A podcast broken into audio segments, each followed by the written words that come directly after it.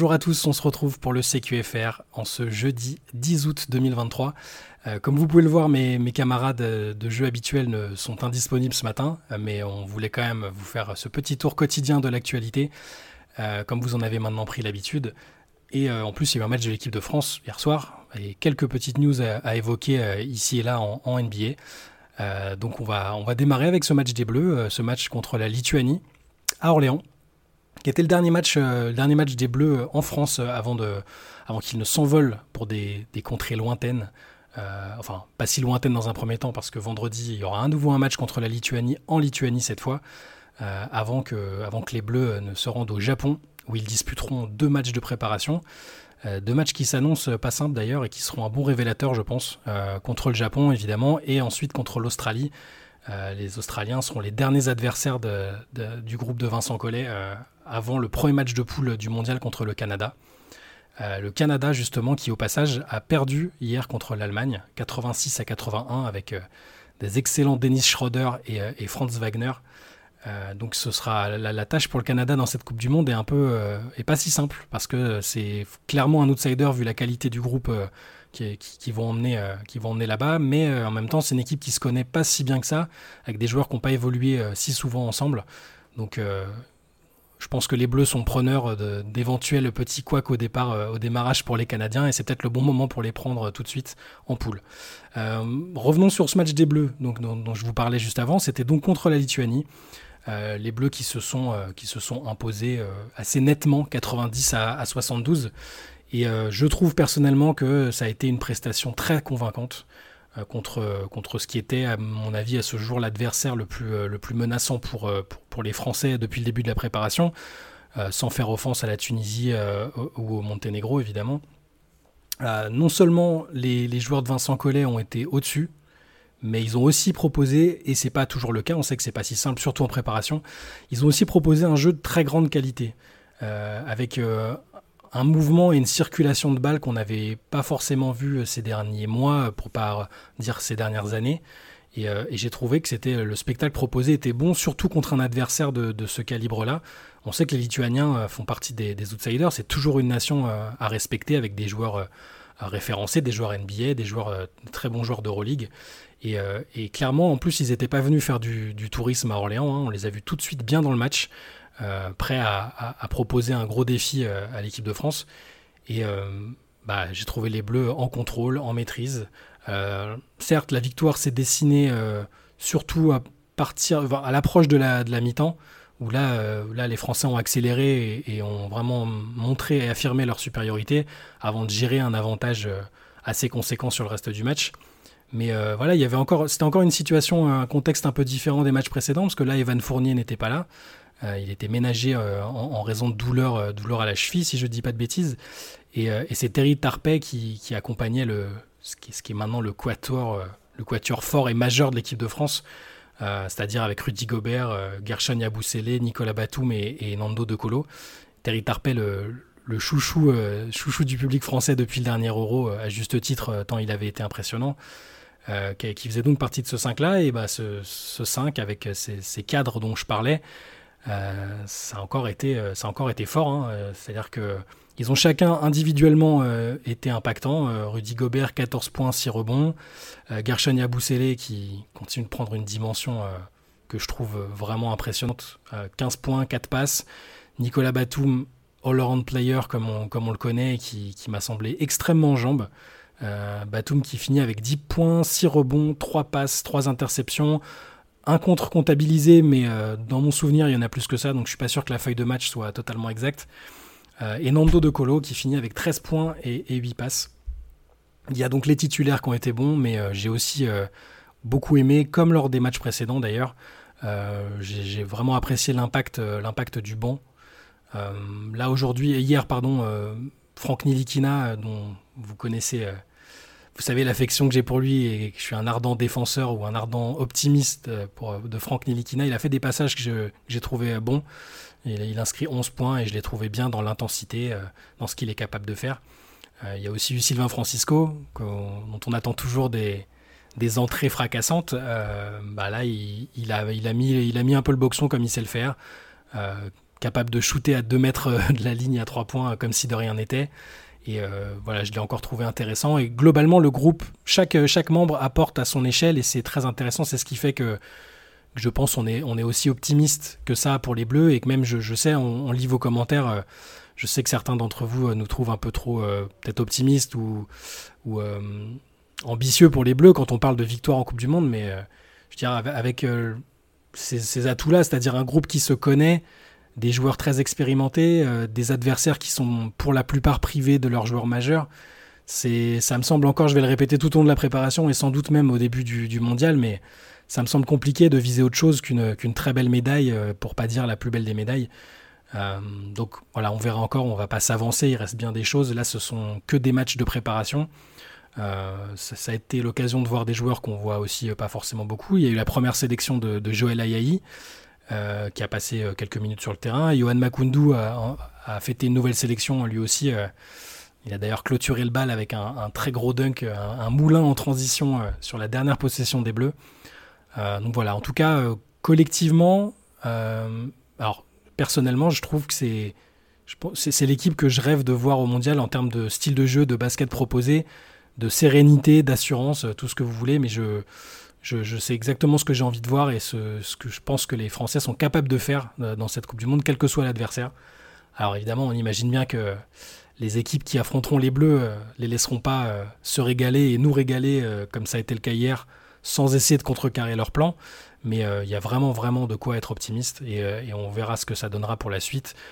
Comme je le disais tout à l'heure, vendredi soir, les, Bleus seront en Lituanie pour, pour y affronter ce, même adversaire, dans un contexte un peu différent hein, euh, à l'extérieur.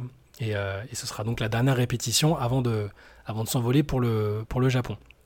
Toujours au sujet, un sujet qui concerne les Bleus et la Coupe du Monde en même temps. Alors c'est pas encore officiel, mais Christophe Porzingis, qui, était censé faire la Coupe du Monde avec la Lettonie, et affronter les Bleus en phase de poule. Euh, Porzingis est très très incertain euh, d'après la, presse allemande. Euh, il, est, blessé au pied et il y aura concertation dans les prochains jours pour, entre lui, le, staff médical de la Lettonie et les Boston Celtics, évidemment, pour savoir s'il va participer à cette Coupe du Monde ou non. J'ai l'impression quand même qu'on se dirige vers un forfait parce que je n'imagine pas les, Celtics ne pas mettre la pression pour pas que, pas que Porzingis et la Lettonie prennent de risques. Je dire, ils viennent de lui offrir un, contrat, une prolongation de contrat de 2 ans, 60 millions de dollars. Ils ont fait un move important pour le faire venir pendant l'intersaison. Hein. Ils ont quand même, euh, dans ce trade à 3, ils ont lâché euh, Marcus Smart euh, notamment. Je les imagine mal l'encourager à participer s'il a le moindre pépin physique. Et très égoïstement, ce serait une bonne nouvelle pour la France parce que la Lettonie sans Christophe Sporzingis, même si c'est toujours des nations dont il faut se méfier. Hein. On sait, les équipes baltes, c'est des, des, pays de basket, donc il faut toujours s'en méfier. Sans Porzingis, c'est quand, même, euh, quand même un peu différent. Donc euh, bon, on, verra, mais je, je, pense quand même qu'on se dirige vers un forfait. Même si pour le spectacle de la compétition, euh, on espère toujours que les stars, les stars NBA et les stars de chaque sélection soient présentes. On sait déjà que Nikola Jokic ne sera pas là. c'est toujours un peu le mystère autour d'Yanis Antetokounmpo qui a été opéré pendant l'intersaison et qui, qui est, toujours incertain. La liste définitive des Grecs n'a pas, été, euh, pas été dévoilée. Luka Doncic sera là, c'est déjà énorme et, on voit qu'il est en forme. Hein. Euh, il sort d'un triple-double contre le Monténégro et, ce week-end, il, jouera contre Team USA. donc il y aura des stars, mais voilà, je répète que les Bleus sont en position qui, dans une position qui me semble très intéressante et, très favorable. sur le reste de l'actualité en NBA, il y a eu une, une prolongation intéressante. Euh, Josh Hart, euh, dont on attendait justement cette prolongation, qui avait été euh, qui avait contribué à faire des Knicks une équipe bien plus compétitive et menaçante sur la deuxième partie de saison, à partir du moment où il est, il est arrivé en, provenance de, Portland. et les Knicks avaient même été demi-finalistes de conférence. après son arrivée au moment de la deadline en février, Josh Hart a tout de suite, tout de suite apporté de la défense de l'adresse extérieure. Euh, parfois, ça a été un peu irrégulier, mais il apporte toujours cette, euh, cette énergie, cette agressivité euh, des deux côtés du terrain qui est, très intéressante. Et le dossier de sa prolongation restait un peu en suspens alors que son contrat arrivait à, expiration à l'été 2024. Et bah, je pense que les dirigeants d'Enix étaient conscients du, fait que Josh Hart est un joueur assez, parfait pour Tom Thibodeau et pour, les Knicks, maintenant dans, dans, la configuration dans laquelle il se trouve pour, pour la saison qui arrive. Donc Josh Hart, selon les informations d'Adrian Wojnarowski d'ESPN, va, va signer une extension de 4 ans pour 81 millions de dollars. Il sera alors engagé avec New York jusqu'en 2028 avec un salaire total de 94 millions de dollars. Donc voilà, les Knicks qui, récupèrent un, excellent défenseur, enfin qui récupère dans, le vrai sens du terme, c'est-à-dire qu'il était déjà là et il reste là, euh, qui récupère un, très bon défenseur, un shooter théoriquement fiable, euh, qui n'a que 28 ans, donc euh, qui est dans son prime. Ça me semble, être une, très bonne affaire et de toute façon, il n'y avait pas trop, trop de doutes à ce sujet. Savait que c'était qu'une question de, jours et, il y avait sans doute des détails contractuels qui étaient évoqués, mais sans, sans qu'il y ait de suspense sur sa destination. Euh, Josh Hart, qui d'ailleurs pour revenir sur le mondial, qui est, actuellement avec, euh, avec Team USA, euh, qui, fait partie des 12 joueurs appelés, appelés pour la Coupe du Monde 2023 et qui sera avec son, coéquipier d'Enix, Jalen Brunson, et aussi son l'autre ancien de Villanova qui fait partie du groupe, la, mafia de Villanova de, Team USA. Michael Bridges, voilà. Donc bonne prolongation attendue, mais, mais, prolongation importante et, intéressante pour, euh, pour les Knicks, me semble-t-il. Euh, ensuite, dans l'actualité, c'est un petit détail, mais c'est toujours amusant de voir, euh, sympathique de voir des joueurs qu'on a appréciés par le passé être, être mis à l'honneur, recevoir des hommages de la part des franchises qu'ils ont, ont marqué de leur empreinte. donc là, on apprend que Amare Stoudemire et Sean Marion vont devenir les 11e et 12e joueurs de l'histoire à, avoir leur maillot retiré par les, les Phoenix Suns. Alors, euh, donc d'après Shams Charania, ça, interviendra au cours de saison. Et leurs numéros 31 euh, et 32 euh, vont, être, vont être retirés. Alors, les gens ont des avis un peu divers et variés sur la question des retraits de maillot. Il y a des franchises qui ont le retrait un peu facile. Les Suns n'ayant jamais gagné de titre, bah, ils, se, comment dire, ils se penchent surtout sur les joueurs qui ont marqué les, fans finalement. Euh, avant Stoudemire et Sean Marion, il y a eu, euh, alors pour les très anciens, Dick Van Arsdale, Walter Davis, euh, Alvan Adams, c'était un peu avant aussi, Connie Hawkins, Paul Westphal, voilà, c'est des noms qui parlent moins aux, générations actuelles, mais sinon, il y a quand même du Kevin Johnson, Dan Meyerley, Steve Nash, Tom Chambers et Charles Barkley, évidemment. Donc, c'est des joueurs qui n'ont pas gagné de titre avec Phoenix par la force des choses, puisque les Suns n'ont jamais été champions. mais c'est des joueurs qui ont marqué, fait un passage très remarqué, et c'est le cas de Stoudemire et, Sean Marion. Euh, Stoudemire qui a passé 8 saisons avec les Suns. Euh, il a été sélectionné 5 fois euh, au All-Star Game avec 5 présences aussi dans l'un des deux meilleurs 5 de l'année. Si je ne dis pas de bêtises, il a, fait, il a été une fois dans la All-NBA First Team. Il a tourné à 21, plus de 21 points et près de 9 rebonds de moyenne avant de partir au Knicks. alors certains fans des Suns diront qu'il a choisi de, finir sa carrière en tant que joueur d'Enix. Hein. Il avait signé ces fameux contrats d'un jour qui permettent aux joueurs de, terminer leur carrière là où ils ont envie de, la terminer. Euh, ça, avait fait ça pour Paul Pierce notamment.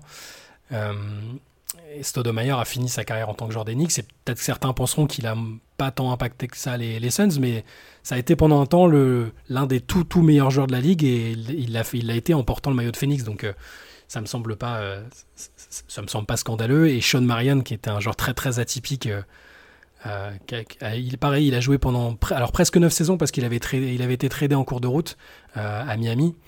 Mais pareil, à Phoenix, 4 fois All-Star, deux fois membre du deuxième meilleur 5 de la saison, 18 points et 10 rebonds de moyenne quand il portait le maillot des voilà, un joueur, comme je disais tout à l'heure, très atypique avec un, shoot assez assez euh, curieux et pas académique, euh, qui permettait aussi de, enfin, qui avait incité les gens à le surnommer euh, The Matrix. voilà, un joueur, un excellent défenseur, un joueur qui a, qui, a marqué à peu près toutes les équipes par lesquelles il est passé. Ça a été un joueur important, très polyvalent et bah, visiblement les Suns ont, envie de lui rendre hommage aussi. voilà, c'est, ça peut être discutable selon, selon les points de vue, mais je, je trouve pas ça non plus choquant à partir du moment où c'est des franchises qui ne peuvent pas se baser sur euh, juste des joueurs qui ont remporté un titre, euh, comme c'est le cas dans d'autres équipes, et qui doivent aussi euh, penser à ceux qui ont marqué certaines générations. Et je pense que c'est le cas de c'est Stoudemire et Sean Marion, comme ça a été le cas pour Steve Nash, notamment Kevin Johnson. Enfin, c'est des joueurs qui qui ont marqué, euh, qui ont marqué l'histoire des Phoenix Suns à leur, à leur petite échelle. Voilà.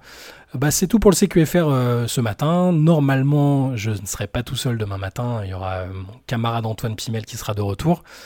D'ici là, vous pouvez suivre l'actualité sur Basket Session. Vous pouvez aussi retrouver les précédents CQFR et le podcast du début de semaine sur, les joueurs, sur les joueurs qui ont le plus approuvé la saison prochaine, qu'on a enregistré avec Antoine lundi et qui est toujours disponible.